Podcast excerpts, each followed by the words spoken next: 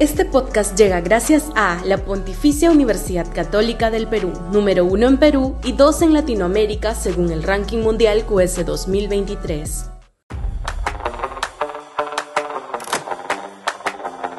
Paz con Ecuador, 25 años. Parte de la irracionalidad política antifujimorista ha intentado menoscabar un logro geopolítico histórico para el Perú, como la firma del Acuerdo de Paz con Ecuador, que acaba de cumplir 25 años, el mismo que se logró en base a la tosudez bienvenida del expresidente Alberto Fujimori y la sapiencia e inteligencia del entonces canciller Fernando de Traseñí.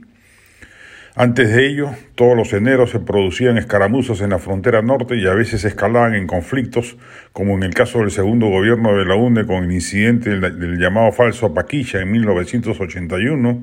o más intensamente durante el régimen fujimorista en el conflicto del CENEPA en 1995, guerra que crudamente debemos admitir que perdimos y que solo se suspendió luego de una jugada psicosocial brillante, la de exponer la flotilla de los MiG-29 comprada, hoy se sabe corruptamente, a Bielorrusia, que asustó a los militares ecuatorianos.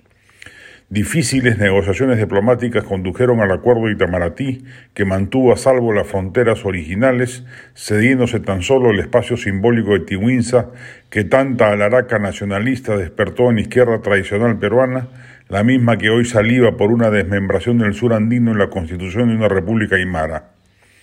La salida del horror inflacionario, la reinserción del Perú al mundo, la destrucción del Estado paquidérmico que sufríamos, la derrota del terrorismo de Sendero Luminoso y del MRTA y la paz con el Ecuador son los grandes logros nacionales conquistados durante la década de los 90 que el Perú hace mal en no rememorar con orgullo. Y no lo hace por los odios antifujimoristas que ya hace rato dejaron de ser un síntoma de vitalidad democrática para convertirse en un lastre que atrapa al país en el estancamiento político. Sumando exportaciones e importaciones, el comercio con el Ecuador se ha multiplicado por 11 veces desde la firma del acuerdo.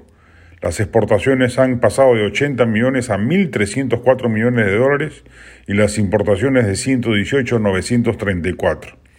Indudablemente, el crecimiento de la economía peruana, que exporta nuevos productos e importa más, tiene mucho que ver, pero entre países que se detestan la posibilidad de que el comercio crezca es menor que entre países que tienen excelentes relaciones.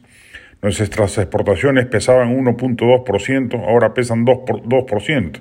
Y eso es importante considerando cómo han crecido las exportaciones mineras a China y a otros países. Ha hecho muy bien la presidenta Boluarte en resaltar el hecho invitando y condecorando al mandatario ecuatoriano Guillermo Lazo. Desprendida de prejuicios, reconoce un triunfo diplomático bilateral, pero que tiene una connotación política que suma a los activos fujimoristas y que la historia no puede esconder bajo tierra.